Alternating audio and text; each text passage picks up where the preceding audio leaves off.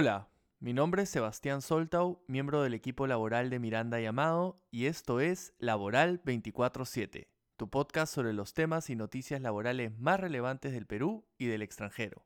En este capítulo hablaremos sobre el home office o trabajo desde casa, la situación de las solicitudes de suspensión perfecta de labores presentadas durante el estado de emergencia nacional y una reciente sentencia de la Corte Suprema de los Estados Unidos sobre la prohibición a nivel federal de la discriminación de las trabajadoras y los trabajadores por su identidad de género u orientación sexual.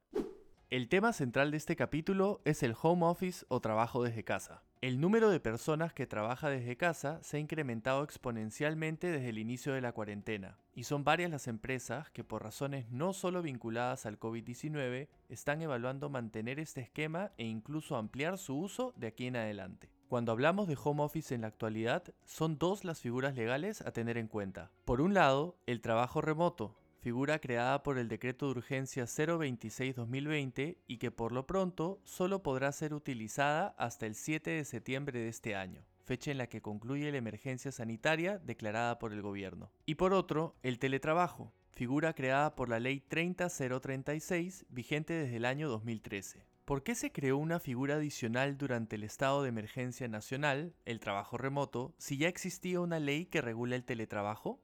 La respuesta es muy sencilla. Las reglas del teletrabajo eran y son demasiado rígidas, lo que explica por qué, hasta antes del inicio de la cuarentena, eran muy pocos los teletrabajadores formalmente registrados como tales. Veamos dos ejemplos. Mientras que en el trabajo remoto el empleador puede decidir que el trabajador pase a trabajar desde su casa sin que sea necesario el consentimiento de este último, en el teletrabajo siempre se exige el consentimiento. Asimismo, mientras que en el trabajo remoto el empleador no tiene la obligación de compensar los gastos en que pudiera incurrir el trabajador por trabajar desde su casa, por ejemplo, el costo del Internet, en el teletrabajo el empleador siempre tiene la obligación de entregar los equipos y otros medios necesarios para que el trabajador pueda trabajar desde su casa, o en todo caso de reembolsar todos los gastos asumidos por el trabajador. Dada la posibilidad de que el trabajo remoto desaparezca después del 7 de septiembre de este año, en el Congreso ya se han presentado proyectos de ley como el 5408-2020 para flexibilizar el teletrabajo, asimilando sus reglas a las del trabajo remoto.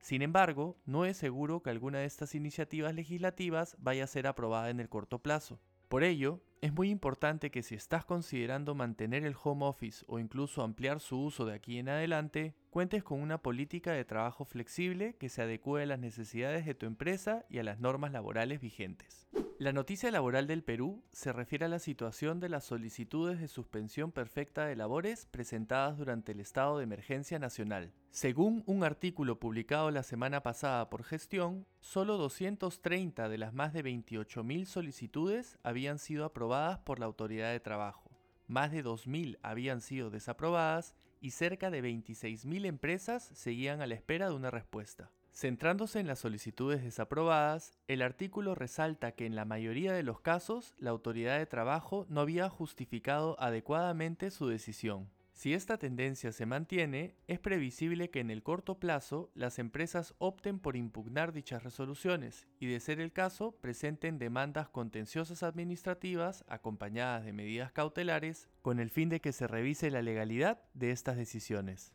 ¿Está el Poder Judicial en capacidad de asumir esta nueva carga? Judicializar la suspensión perfecta de labores, con lo que ello implica en términos de tiempo para obtener una decisión final, ¿es la respuesta?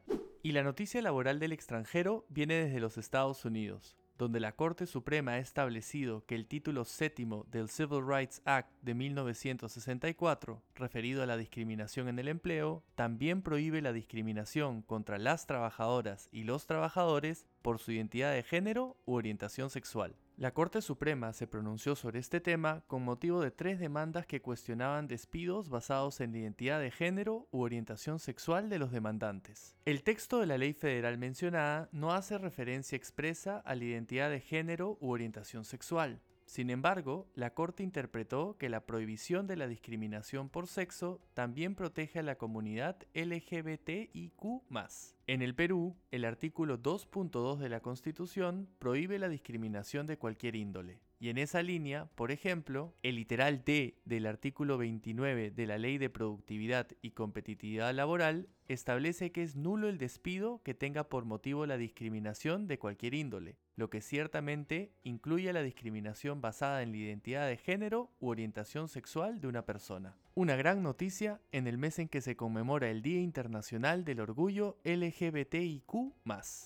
Gracias por escuchar este capítulo de Laboral 24-7. Si te gustó, por favor síguenos en Spotify o suscríbete en Apple Podcasts. En el blog de Miranda y Amado podrás encontrar el link a la noticia laboral del extranjero que hemos comentado. Finalmente, no te olvides de revisar nuestro informativo laboral y de suscribirte a nuestro WhatsApp corporativo. Hasta la próxima.